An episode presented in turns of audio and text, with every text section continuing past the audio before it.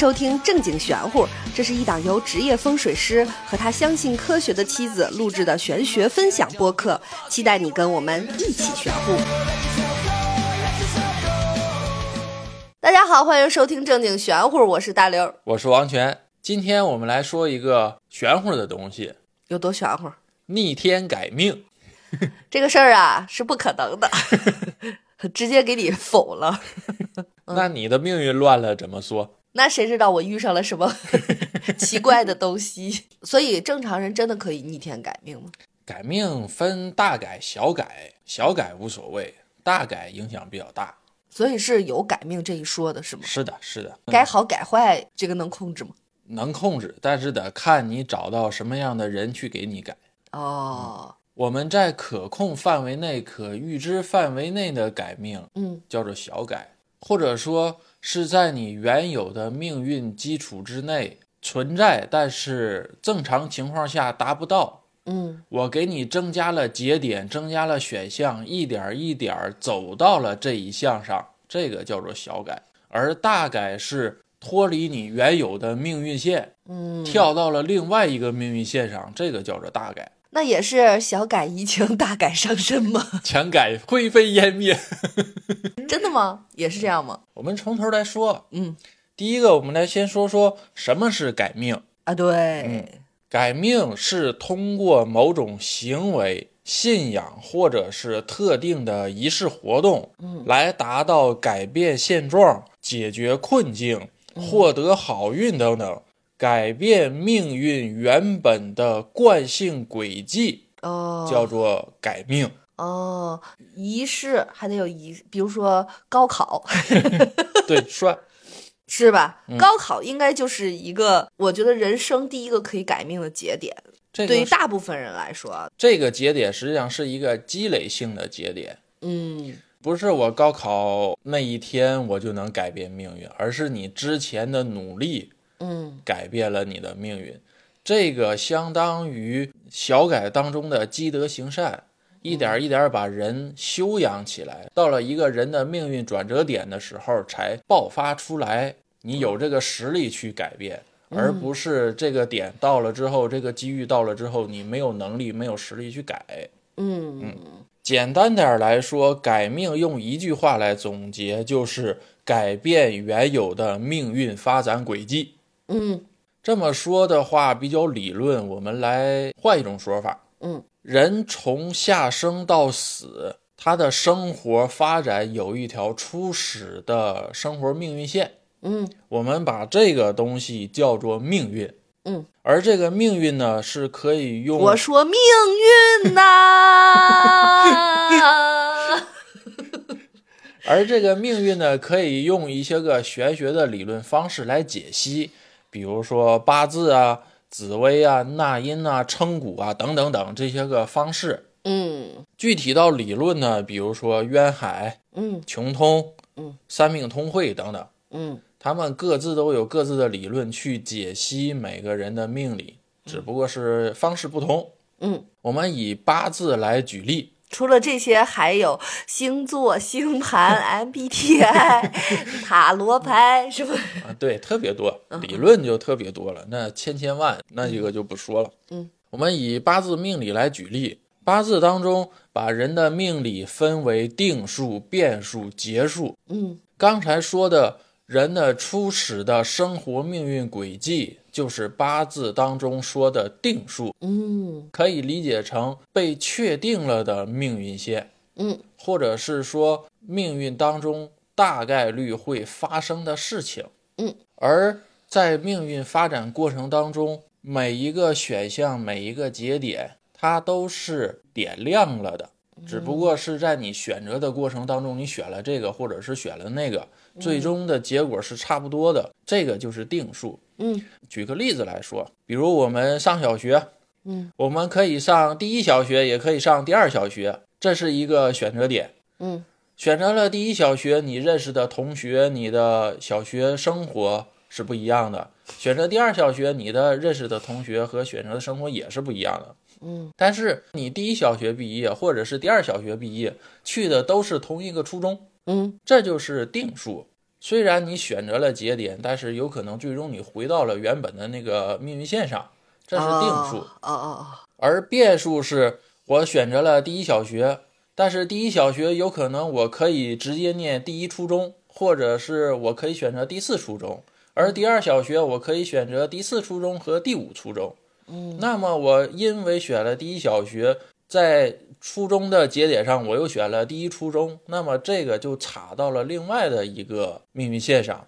这是命运线上一个大的分支，嗯，但是最终有可能我依然会回到高考，在高考的节点上再去选大学。虽然过程当中是开散了的，最终会还原回原本的命运线上去。嗯，这个就是初始命运。嗯，这个初始命运，如果你不好好学习，在初中就分流了，哎，那就定了。哎，前提是你得好好学，能在不同节点还给自己机会。如果你初中不好好学，直接分流去了中专，哎，那咱就踏踏实实的在蓝翔里边搞技术。而改命呢，相当于你在原本的命运线上做了一个嫁接，转到了其他的线上去。但是虽然转到了别的线上去，依然是在你这个命运区间之内的，只不过去开散了新的节点路径而已。嗯，但是大的结果是没有改变的。嗯，这个是不是跟那个玩那个海拉鲁一样呀？对，塞尔达就是它有主线，但你中间你烧火做饭了好多天，对，然后就拼命除草了一百天也无所谓，但那个主线就在那儿。对，主线就是救公主嘛。嗯，然后我就不救公主，我除了救公主，我什么都干。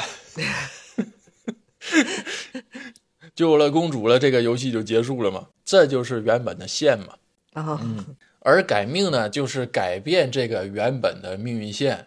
哦，就不救公主了。对，不救公主，我就是玩儿，一直玩儿，一直开心，一直玩儿。改命当中呢，分大改和小改，刚才说过。嗯小改的项目，比如算命、嗯风水、嗯入玄门、嗯，改生日、改名字这一类的，改电话号码 那个影响太小了。是吧？谁都找不着你，这影响也挺大的。还有民俗的拜干爹干娘，哦，快来叫爸爸！天津人这个时候不出这个梗就难受。大概呢分养命，就是积德行善，相当于你好好学习，高考的时候你就有实力去考一个高分一样。哎，我第一次哎，第一次有人说好好学习也是一种积德行善，你这挺厉害啊！相当于，相当于哦，你每一天好好学习，就相当于你每一天积德行善。也是哈，就是把时时间和精力都用在好好学习上，也确实没有时间干坏事儿。这么想也是它都是一个积累性的好事儿。对，大概还有借命，这是一种法术，哎呀，借命借运。这个听着不好。嗯，还有买命，哎，一一般的寺庙或者道观会做这种买命的法事，民间也有把钱卷成个卷儿，完了里头写上你买多少命，然后扔大道上的那种的，这种商人吗？反正就膈应嘛。我就卖过梦，这怎么还能买命呢？我做过那个，就是我生孩子的梦，嗯我就卖给那个想要孩子的人，嗯，卖一块钱，我卖过，我卖过梦。你也挺行。这个卖梦，这个有这么一说吗？就是我好像我印象里我卖过两次，一个是生孩子，还有一次是那个就是我那个朋友特好，就是他各种在我的梦里嗯发达了，嗯，然后我就找他要一块钱，然后 把我这个梦买回去。那他发达了没有啊？忘了，就是毕竟梦那么便宜，你也你也就不追求真假了。这种能行吗？嗯，不知道，这个没涉猎过。哦，这是你未曾涉猎的领域对，太胡来了是吧？你不干这没谱的事儿是不是？嗯，我一般做的东西是要先试验，然后再做的。哎，这就图个吉利，我梦了个好梦，一块钱卖给你。大概还有换命，嗯，就把我的命换给别人，把别人的命换给我。最后一个是真正的改命，也叫逆天改命，是重置你的命理五运，就是哦福禄寿喜财这些个技能点儿，嗯，你重置，哇，重置自己点或者是随机点，这能行？这个逆天，所以基本上没有敢这么干的。哦，是吗？嗯，就改名字都不算重置。不算改名字，那顶多算一个微小的加持或者是助运。改名顶多算那个麻烦派出所，给卖派出所添麻烦。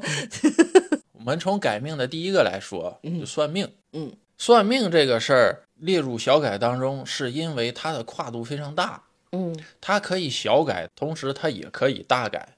它的范围是小到我今天可以是吉是凶，大到改变整个人的命运。哦，是吗？因为算命当中，第一很少能找到可以给你大改大算的师傅，嗯第二更少有师傅敢这么给你干。啊、是同时，改这个大命的话，代价也是非常大，哦所以这一大项对于算命来说，几乎就是不做和没有。嗯刨去了这一部分，只剩下了小改，所以把算命列入了小改当中。哦，所以那种信誓旦旦的那种，我看了我之后，你按我说做，你就能好了，什么给你改命这那的，那个基本上就是骗子呗。你也可以第二天去看看他死了没有。哦，敢那么弄，等于对那个师傅也是一个大伤，是吧？那当然，他得搭进去什么？最基础的施展这种算命法术，他是需要付出寿元的。那他得多耐你，得跟你多好，他为了折寿给你改个命。所以啊，这一项几乎就是没有嘛。算命里边分一般的和强算，嗯，强算，强算是强算就是刚才说的那个改命的那个算法，哦，不是那个强行努着算，不是就是本来不会算，硬在那儿算，强算 就是硬说强说。这个强算的意思是付出了大代价、大努力，啊，算出某个人的四柱八字命理当中，他最高能达到什么成就，然后以这个成就为结果导向，逆推到现在的当下情况，把每一个重要节点都标出来，给这个人在节点上的指导。在这个节点你要怎么选，在那个节点你要怎么选，最终到了一个命理能达到的最高程度。王权，你说实话，你给我强算了吗？没有，你真没强算过我？没有。合着那你当初算就草草算，骗我钱？当初算是认真算，不是强算，不需要付出五运为代价的算命。啊，所以你没有算我到哪个节点就咋了咋了的那种。嗯，那没有。给你算的时候是用了一般算命当中的最高等级，就是理论算法，而不是用强算，用命运夹杂着理论，类似于一种法术的算法。那你给你自己强算过吗？没有，我也算不了了。算命师傅就是没法给自己算，对不对？对，就是乱的嘛，算不了。你现在也是乱的呀。这事儿闹的，这种强算你就可以理解成玩迷宫。嗯玩迷宫从入口往出口走非常不好找路径，嗯，但是你从出口往回画路径就非常容易，为什么？因为从出口到入口的路径只有一条正确的。你可以试一下找一个迷宫图的游戏，你从入口进，出口出，你这样非常困难，这种画起来非常困难。但是你从出口开始往回画特别简单，那这时候不能上帝视角，都简单了。你看的就是上帝视角啊，你哦玩迷宫图看的就是上帝视角啊。哦，但是你从入口往出口走，你是容易走错的。一会儿你试一下。好吧，而一般的算法，嗯，就是现在遇见的这些个大部分的市面上的这些个算法，都是大通套，就说过去，完聊现在，你有什么结束，你有什么灾，然后卖你东西，再给你一个未来的希望，你能好，你怎么怎么地，你买了我这东西，你就怎么怎么好，这是一个大通套。嗯，昨天、今天、明天了。对，现在不管是蓝道也好，红道也好，都这么干，这相当于是一个行业的套路了。嗯还有一种是解事儿的，嗯解事儿的这种呢，很少去干预你的命运，他只给你解决你来的时候问的这个事儿。这个事儿给你解决了，他就完结束这一趟就结束了，他别的他不管。嗯，我目前问这个算命的，嗯我发现了，就拿一个事儿，我算过的师傅没有一个能解的。就我问他，我们 天津老家的房子什么时候拆迁？哇塞，没有一个说准的。嗯，因为到现在都没拆。为什么把解事儿列入改命这里头？嗯因为解事儿有的时候也涉及到改变了人的命运。嗯你像我们以前听过的一个真实的故事，一个老板去找一个师傅去解事儿，嗯那师傅找他要一个亿，啊，对对对，然后最终老板选择的是不解，我要这个一个亿。嗯对，有这一个亿，啥事儿不都解决了吗？但是最终他他的事儿是没解决呀。嗯，是，这个是一个真，是一个我和权儿哥遇到的一个真事儿。当时说那个师傅就是卡着这家人的顶头的所有财产去要的，对，因为我觉得好像这个事儿应该也要是能改了，那就是纯大改了，是，吧？那是改变命运，那是纯是改变未来命运。就重塑了，真是重置了一个人。对嗯当时的那个一个亿是他所有的家当，嗯变卖了之后正好大概是一个亿。嗯如果他选择了把这一个亿付出去，嗯那他现在有可能是另外一个命运线了。啊，对对对，反正一个敢要，一个 一个不敢给了，就这个有可能玄学上的角度来说，有可能是一个人性选择，嗯看看你这个人到底心是诚是不诚，你这个人是到底重感情还是重财？也许你真说给他一个亿，他也不干，对是吧？对，那个师傅很有可能是一种试探，但是也保不齐师傅就要他这一个亿。啊，师傅先说我要这一个亿，我少了，比如说二十年阳寿，但我接下来我啥也不干了，我就享受，我就挥霍，是吧？对老子这辈子就另外一个过。我感觉这一个亿要完了之后，那个算命师傅的命运也得改变当然，他的这一个影响非常大。啊。人的命实际上是平等的，不管你是一个算命师傅也好，嗯你是一个半仙也好，你还是一个普通人也好，甚至于你是一个精神神志不正常的人，嗯这些个人的生命都是平等的。嗯，你在改变了一个你平等的人的大命运之后，改变的人也是要付出相应代价的。嗯，这些人的命运我觉得是平等，但有一些人就是虐杀动物、虐待老人，然后虐待孩子的那些人，我觉得那些人命运不平等，那些人就那些人和我们这些人肯定不平等。那个不叫人。畜生都美化他，嗯畜生都不干的事儿。接下来说第二个，第二个是风水改命。风水里头改命的就多了，风水里大象涉及到阴宅、阳宅。嗯风水改运和算命改运是两个位面儿。如果你把算命改运理解成深度的话，嗯风水改运影响的是广度，嗯算命改运影响的是一个人的命运从生到死，嗯转换了一个一个人的大命运线，而风水改运影响的是一家人，或者是影响的是改变了风水环境当中所有人的命运。哦，明白了，这真是深和广。就像我们以前遇到的那个，以前在节目里也说过，他们一家人在一百天之内连续死了三个人的那个，嗯，对对对对对，就是因为他的阳宅当中随便乱改东西，改了家中的气场，他们家在一百天之内连续死了三口人嘛。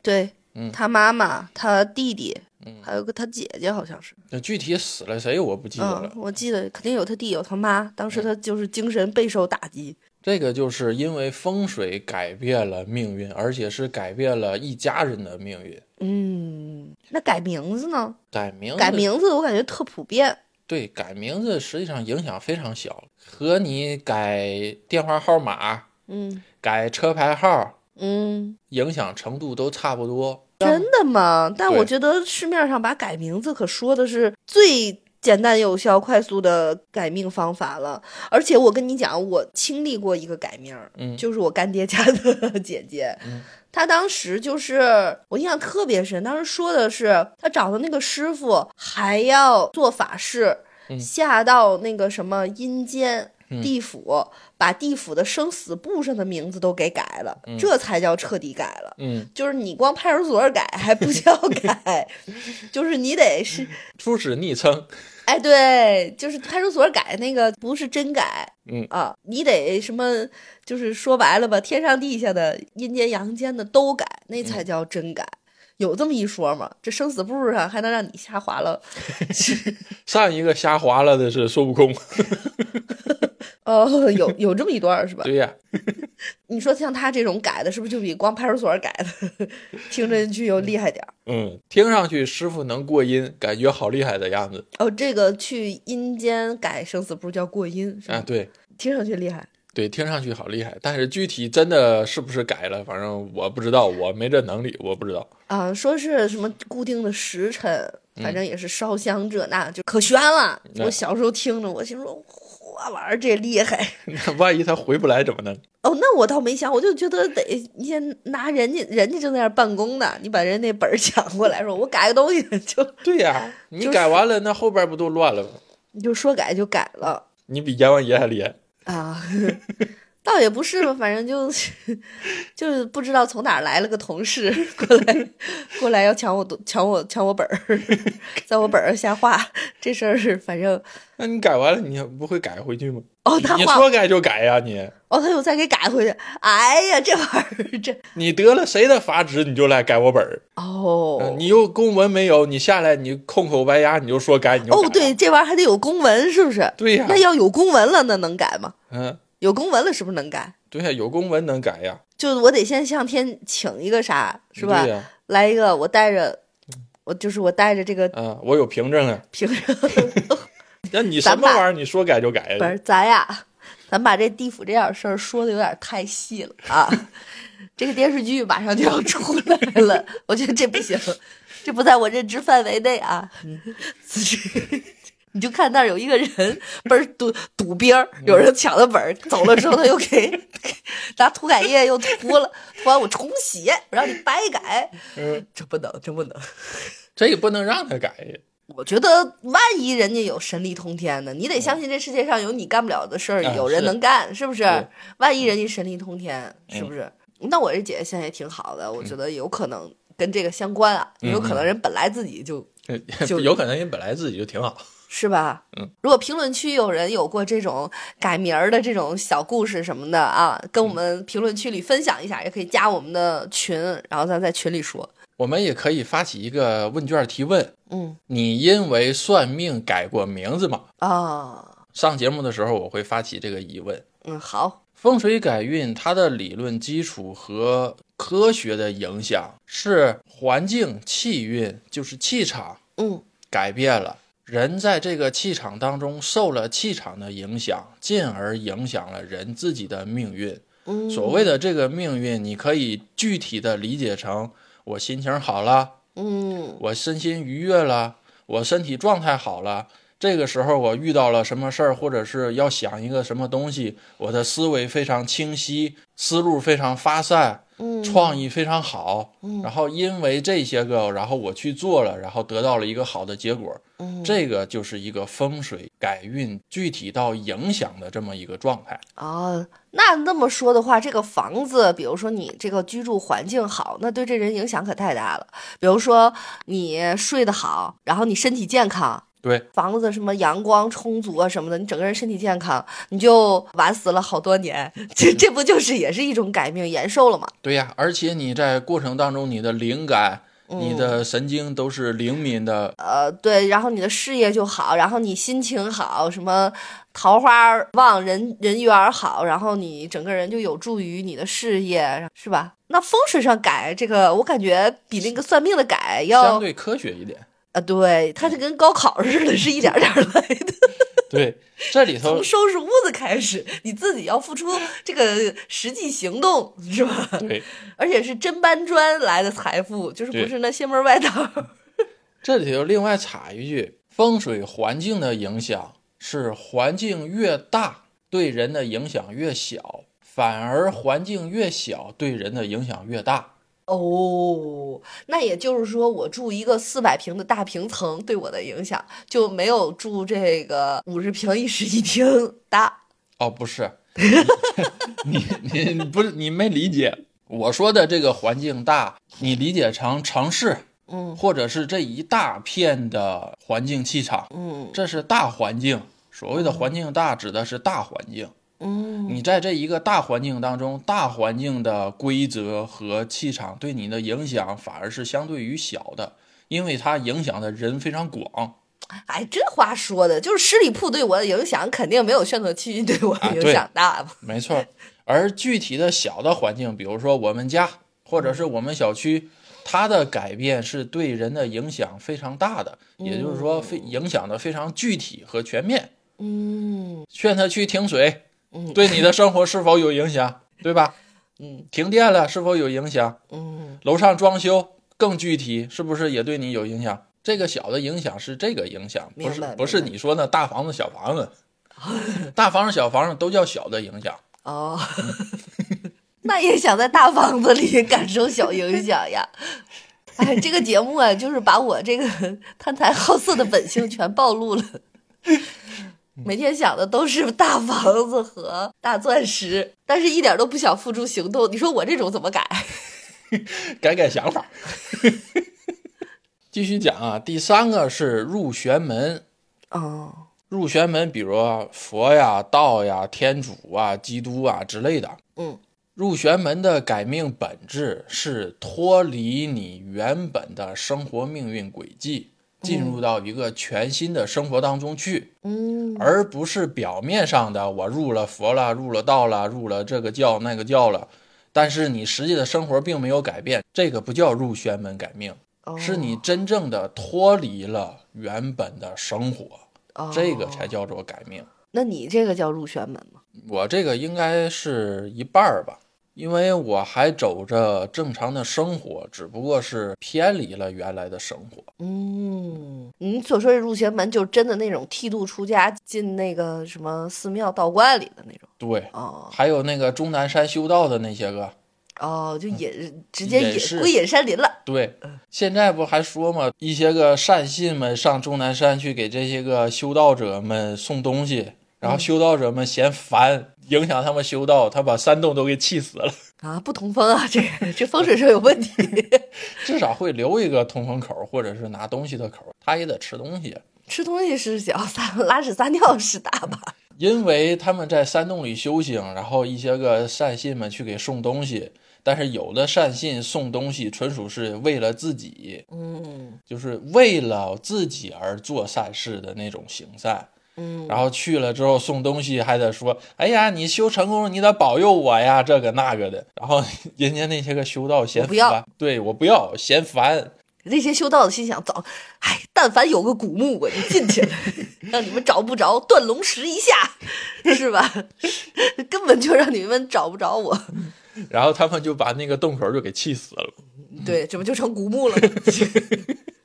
一下子就从全真变成了古墓。再说一下入玄门改命，重点说一下是你入的这个玄门一定是要你喜欢的。嗯具体点说，就是你入的这个玄门，它的教义也好，它的思维也好，思想也好，是要符合你的期盼和希望的。对，要不然你就会入一个你不喜欢的教义的玄门，嗯这样你入进去了之后，反而会更加的不开心。哦，这个我觉得关于信仰这个事儿，就是你，它不像上班儿是吧？有的时候你被迫没有选择，就没错又得挣这份钱，又得忍这个傻缺领导、对，大笨蛋领导。但是你这个选择信仰，你一定要选一个自己真正从心底上信的，而且是坚定的，然后不改的。因为我遇到过非常不好的例子，就是我的挎着。八个远房的亲戚吧，嗯就是特别远，然后就是跟我完全没有关系的那种亲戚关系。他得了重病，就嗯有的人，我觉得追求信仰，最后就变成了为了牟利。牟利。我说的这个牟利，不是真正的金钱、金钱利益，是他内心的那种期盼。内心的期盼，就他一开始信佛，嗯他他得了重病哦，嗯然后他一开始信佛，然后呢病没好，嗯他就又改信了天主，嗯，他所有的信仰就是全都是为了你能救我，嗯但是我觉得信仰这个事情。是说你在生的过程当中，对吧？就是无论你好和坏，你内心坚定着他的教义。比如说是佛告诉我们的那些个道理，无论是从哲学层面还是这个价值观层面，是你认可他那个根源上的东西，对，它能让你的内心向善也好，达到真正的真善美，达到你真正的解脱也好，我觉得这是信仰。信仰最后你信的也不是那个人，是你自己。你不能把那个人变成交换，说我给你多少钱，我给你多少东西，你就得回馈给我什么。对这个不是信仰了。信仰修的是思维，修的是心态。这个就是迷信了嘛。他后来信了那个天主之后，并没好，嗯，就在他病越来越不好的时候，他把家里的那些个龛像，嗯就是神像全砸了，嗯砸碎。就那一刻，其实他的家人内心也不是很舒适了。嗯，当然这个也是跟你受文化教育、你自己的认知有关。最后还是看你和他的那种沟通交流，你在这份信仰里是不是能找着真正的自己？我觉得神明的教义归了八宗都是你就是那个神明，对吧？你信的是你自己。对，修的是自己的心态，看事情的观点。比如我得了一个好处，我不受这个好处影响我原本的心态。我嗯经历了一个坏事儿，我也是波澜不惊的。最终，我是以一个嗯平静的状态去俯视世间发生的这些个事儿。对，因为我觉得各个宗教的它的那个教义都有自己的要义，有它自己的哲学层面、也文学层面、思想层面的好的东西。嗯用来的是让你真正的去化解人与人之间的矛盾，对，让你真正的内心去向善，让你能。当然，我们扯远了啊，我就是跟大家分享一下我的小理解。说这个呢，主要是想告诉大家，选什么宗教无所谓，重要的是人选择信仰。嗯，这个信仰是否符合你的需求？比如说全真和正一，有的可以结婚，有的不可以结婚。嗯，那我想结婚，但是我又想修道，那么我就去选择一个我可以结婚又可以修道的宗教。就跟有的想吃肉，你就选一个能吃肉的。对呀，嗯实际上佛家对于吃肉啊、戒酒啊这些个戒，嗯它的本质核心是消磨掉或者是去除你人身原本的恶欲。对，另外一个不吃肉也是为了不杀生，嗯因为你不吃，所以就不会杀生，没有买卖就没有杀害嘛。嗯嗯。在这说一下，就是权儿哥是单纯的风水一脉，他不属于任何的宗教。嗯，嗯对，，他的风水是不属于任何宗教，就单纯的风水一脉。这些个所有的宗教最终都会回归到原本的自然法则当中。嗯，相当于佛也好，道也好，基督也好，天主也好，这些都是修炼过程中的形式，最终修成的正果都是融入万物自然天地法则。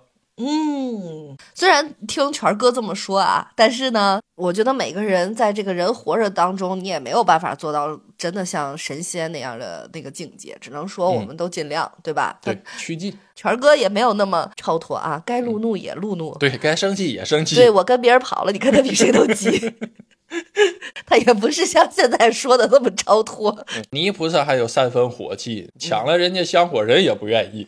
对对对对对，他也有想不开的时候啊。说到玄门，再往外插一句，嗯，民俗经常说一命二运三风水，四积功德五读书，后边等等等等等，很多人就认为这个一二三是第一、第二、第三谁最厉害，谁次厉害，谁再厉害等等。那不对，那肯定学习最厉害。一学习，二二二收拾屋子，三什么？三打扫卫生，四擦地。五倒水。这里头这个一命二运三风水，嗯，它的排布实际上是从固定不动到特别容易动的一个排序。对，这就合理了。最难动的是命，然后是运，对，然后是风水，是吧？越往后是越可以通过人的改变和努力去影响的。哦，呃，四是啥？积德行善，积德行善，五学习。嗯，我觉得积德行善比学习 容易点儿的。积德行善也不容易，积德行善重点是发心，你真正的是一个善人，嗯而不是为了得到某些东西去行善。这个行善最难的就是这个心境。嗯，我同意。嗯 这个学习呀，最难的就是这个不困，那就是学不会。好，因为学不会，我们来说下一项改生日。啊，有好多的听友问我，剖腹产会不会改变命运？嗯实际上就是改了生辰八字嘛。嗯也有好多的人为了要一个好时辰，嗯去影响剖腹产的时间，嗯也产生了很多的悲剧。嗯这里要说的是，剖腹产确实可以影响孩子的命运，哦，它确实改变了生辰八字。嗯但是要注意的是，你这个生辰八字不是自然得来的，嗯虽然有人为的影响，但是你影响的这个生辰八字带出来的原本的这个八字的命运是不会完全的应在你的孩子身上的。哦是吗？这里头就是这只刻意抛吧，那种真生不下来了抛的那种，那对我说的这个是刻意为了要某个时辰，然后把孩子抛出来的。哦，对对，这也属于卡 bug 呢。对，但是这种情况是这个八字你这个孩子不一定能受得住的，因为你算出来的那个八字，它都是尽量往好了算的。哦，是，这个八字有可能是皇帝命，嗯。有可能是将军命，嗯，等等等这些个好的命运，但实际上你这个孩子是没有这个命的，你是承受不住这个的，或者是你的家庭环境、生存环境是没有引导这个命运的基础条件的。嗯，这个时候，你这个命运就硬不在你小孩的身上。明白了。所以还是尽可能的去顺应天意，是不是？对，最好的是顺应自然。嗯我个人非常不推荐为了一个好时辰去剖腹产。明白。我也见过一些个家长们吧，为了要一个好时辰，嗯小孩七个月、八个月就给剖腹产就给拿出来了。啊，七活八不活嘛，不是？现在科技也能让他活，嗯，只不过拿出来的小孩身体状况非常差，不足月嘛。这个就有点过了，但我相信还是存在这种现象的。对嗯，我也见过那种小孩在妈妈肚子里非常危险了，脐带绕了三圈四圈了，马上就要窒息了。嗯那边家长还搁那等时辰呢，哎呀，太多了这种的。这种也是拿自己的命不当命了，因为妈妈也会受影响。如果孩子是出意外，对呀、这嗯很容易就一尸两命。哎呀，不要不要不要不要不要不要干像这种的，我真是，哎呀，这种的真是迂腐迷信。我们所有的玄学也好，命理也好，这些个东西，前提都是顺应自然，嗯嗯，顺应了自然，才能到一个自然的命运轨迹当中去。你为了要一个好时辰去干预小孩出生，很有可能这个会影响小孩一生的命运，甚至于当场就不在了。嗯，哎，每说到这个，我就哎呀，我都好气愤，哎呀，有点上头。再说一个拜干爹干娘，这种做法实际上是大改当中的借运术的一种小变法，嗯，它只不过没有像借运术那么影响那么大，嗯所以被列入了小改当中。嗯嗯，拜干爹干娘，它主要的目的就是为了改福运，或者是为了增加助运。嗯，真有关系吗？真有关系。你看，有好多的那个小孩儿出生的时候，在童年的时候经常生病，哦，然后拜了一个干爹或者是干娘，把这个不好的厄运就转嫁到了干爹干娘身上。啊，这个啊，还有这个啊？嗯，比如说拜不是拜了都能转吧？这个分你拜干爹干娘的目的。所谓的干爹干娘也不一定都是人，啊，对，那《曾少年》里边那个 秦川不就拜了棵树吗？对，那个树基本上都是拜树或者是拜个乌龟什么的动物的。跟狗叫干爹，跟大黄村里大黄叫干爹。我记得我小时候干爹干娘，在我的意识里就是是我爸妈最好的朋友啊，这个干爹干娘不是那个干爹干娘，啊，那就是我、记得我干爹就是我爸最好的朋友 这个拜干爹干娘不是那个具体的人，啊。他的目的有两种，一个是把灾运挪到干爹干娘身上，让自己脱离这个苦难；另外一个是为了要运势，我多拜了一个干爹干娘，我就多接受了一份福泽。哦干爹干娘的福泽会助我助运，大部分呢都是拜树。哦，是吗？嗯，不有个笑话吗？说我爷爷管他叫干爹，我爸爸管他叫干爹，我也管他叫干爹，我生了个儿子也管他叫干爹。这树还得还得是那种可预见的，能活好久的，别、别哪天让市政部门砍了，你说这玩意儿 干爹没了，这咋弄？一般都是上了年头的古树去拜这个，拜了干爹干娘呢，嗯，定期的供奉嗯或者是磕头之类的，他就成为了你的长辈，而长辈呢施恩于后代，嗯替后代背一些个凶祸，嗯。相当于一个运势交换。嗯。接下来我们来说说大改，嗯。大改第一个就是养命，就是积德行善。嗯，但是对于积德行善能改命这件事儿，我个人是持保留观点的，嗯。因为我见了太多的修桥补路瞎眼、杀人放火耳多，就损人而利己、活得倍儿好的那些个。但那些人如果对自己良心没有谴责的话，他依然可以活得很坦然啊。对，所以就是为什么杀人放火而多，就是这一类人，嗯他觉得这是一个乐儿。嗯，因为有的人他从科学上说，他可能天生的某一个物理上、生理上的东西没有发育好，他就是没有那个同理心。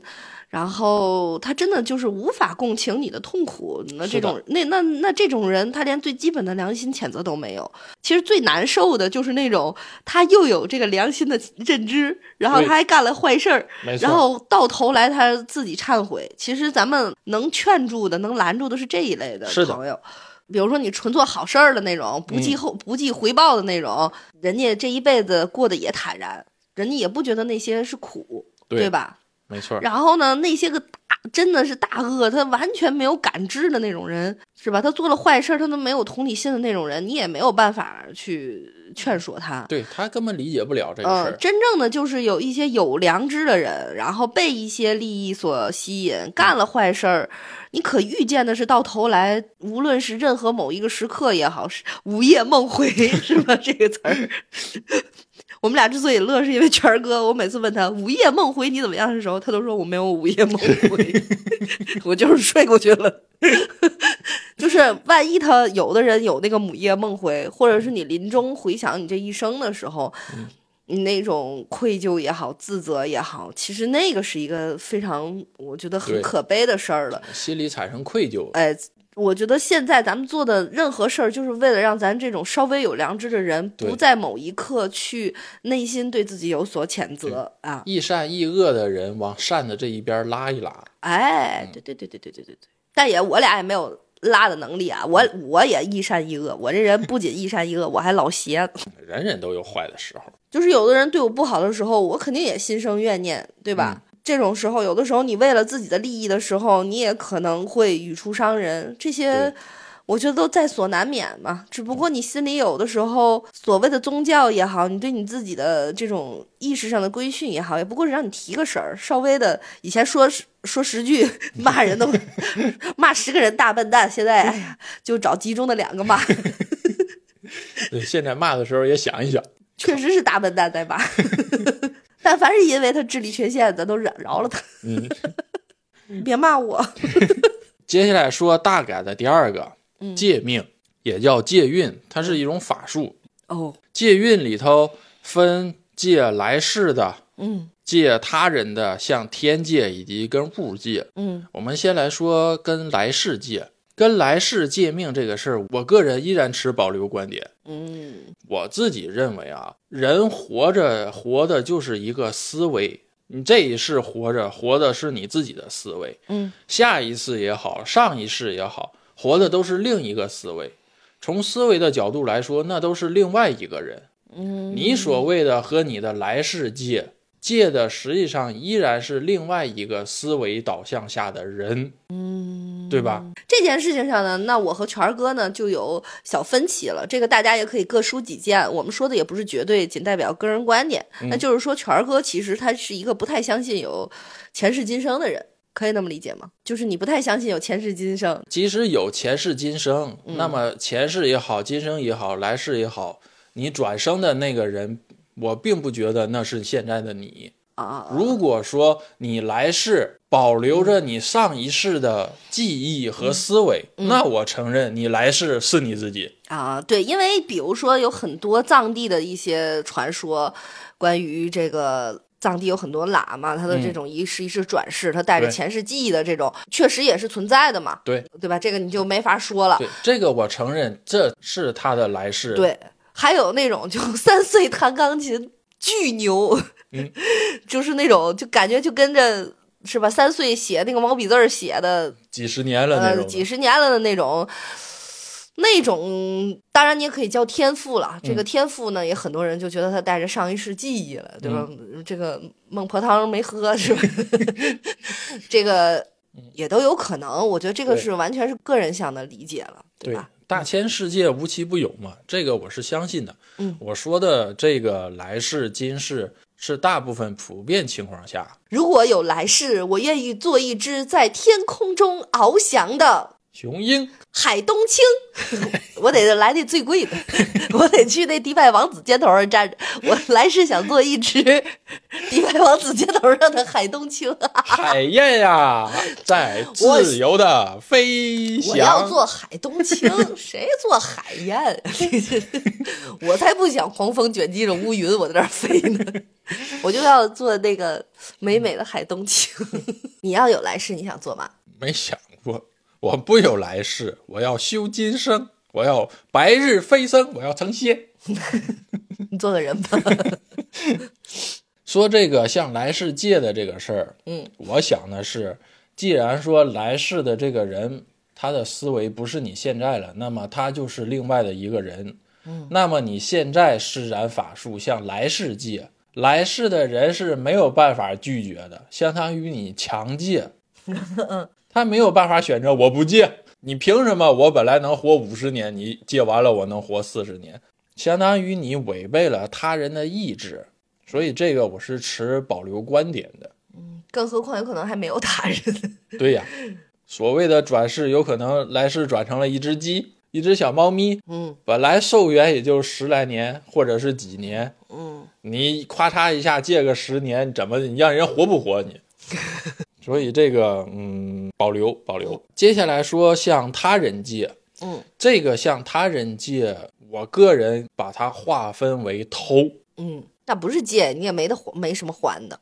对，那其实就是偷。比如人身有五蕴，福禄寿喜财。有些人通过某些个手段和人产生联系，然后把人的五蕴就给偷来了。你像有的偷寿运的还少，偷喜运的也少，大部分都是偷财运和福运以及禄运，喜运是指结婚，就是喜事儿、好事儿嘛。像那种结三四回的那种，是不是就喜运多了？对，偷禄运呢，一般都是走仕途的，或者是仕途之间互相搞，他会偷你禄运，然后为了让自己怎么怎么地。大部分的都是偷福运和财运，嗯比如说夺了别人的财运为自己所用嗯这种的，以及偷福运转移病符，嗯让自己的不好的病痛这些个灾转到别人身上，把别人的好运转到自己身上。嗯这个我们也见过实例，嗯对吧？对对对身边也有这些个人，嗯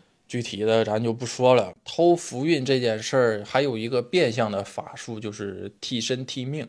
嗯替身替命也像拜干爹干娘，实际上这些个都是一点一点演化出来的。嗯嗯对，再说一个界是向天借，嗯这个有可能大家都熟悉，诸葛亮七星灯借命。你不熟悉，我不熟悉。三国白看。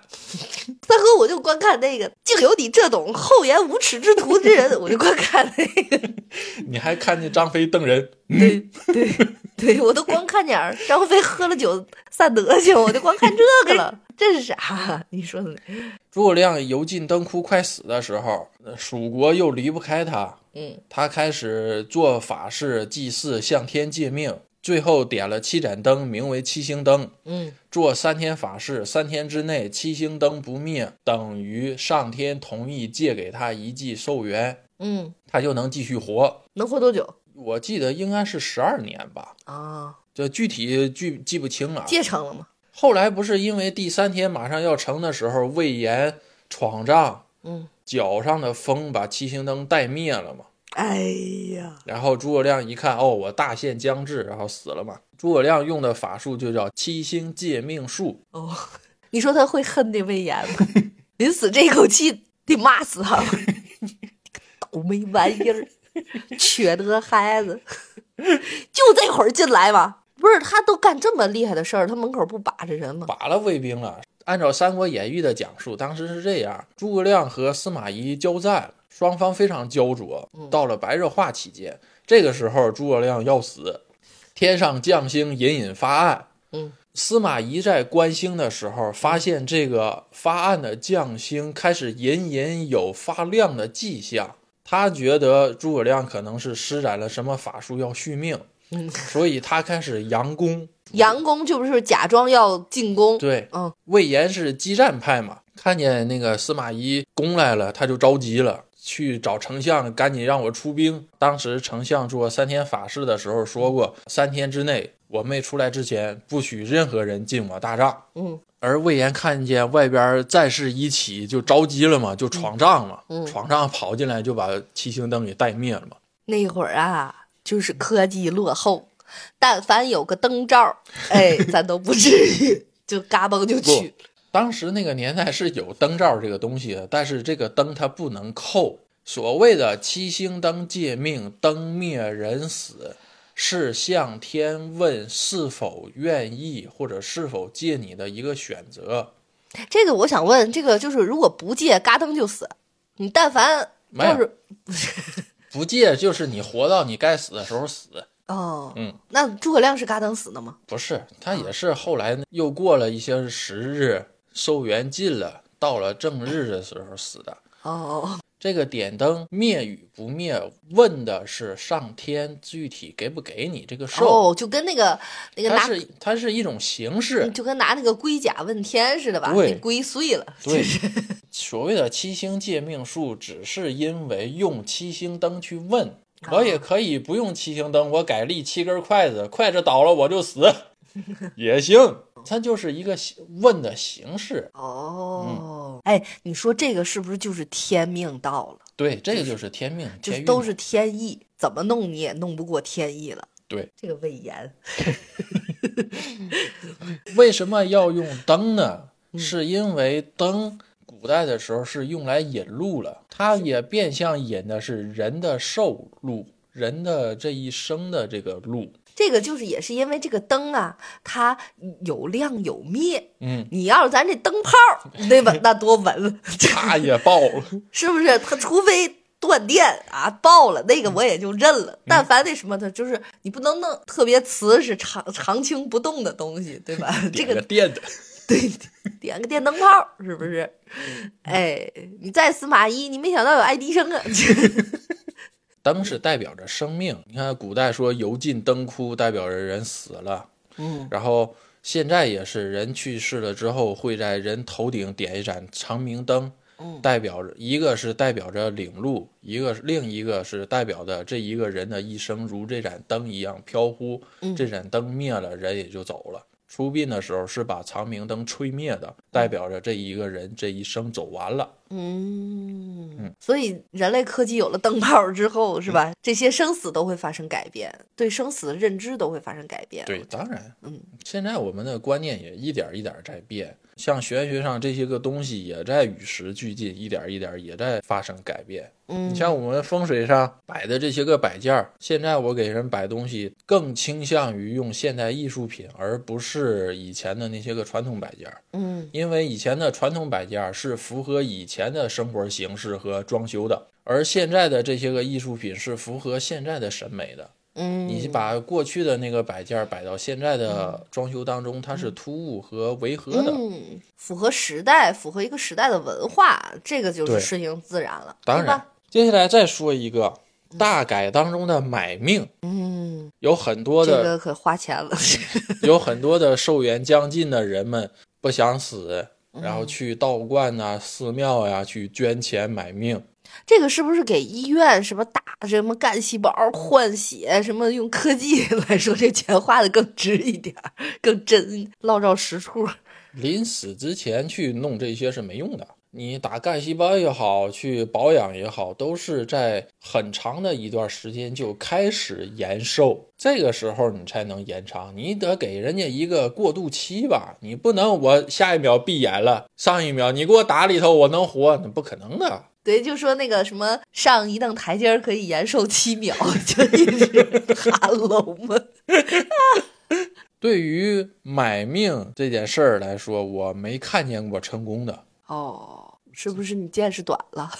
也有可能，所以大家对于买命这件事儿也慎重，多听听，多问问。讲一个例子吧，在盖州的时候，我楼上的那一家，他家老头儿死之前，老太太就花了好多钱去庙里捐款，然后为了给老头儿买命，嗯结果钱也花了，老头儿也死了，这个钱纯属是白花嘛，就是这个我听出来有一种以后我病了你不抢救我的感觉。哦，这个不是，这个不是，我说的这个自然的死亡，而不是我觉得我还能抢救一下那个就能活的那个，不是那个，该抢救抢救，该救救。只不过我提倡的是不要用一些个买命的这种个方式去影响，当然他根本也影响不了，最终钱花了也没有得到结果。但我特别理解他，我总觉得如果换成是我的话，有一天我可能也会病急乱投医。那个时候，这个钱其实花出去了，不是不是要真正的怎么样，可能就是我我对你那种不舍，那种想拼尽一切，想用各种办法去挽留，嗯这个意意愿，就是我要表达的。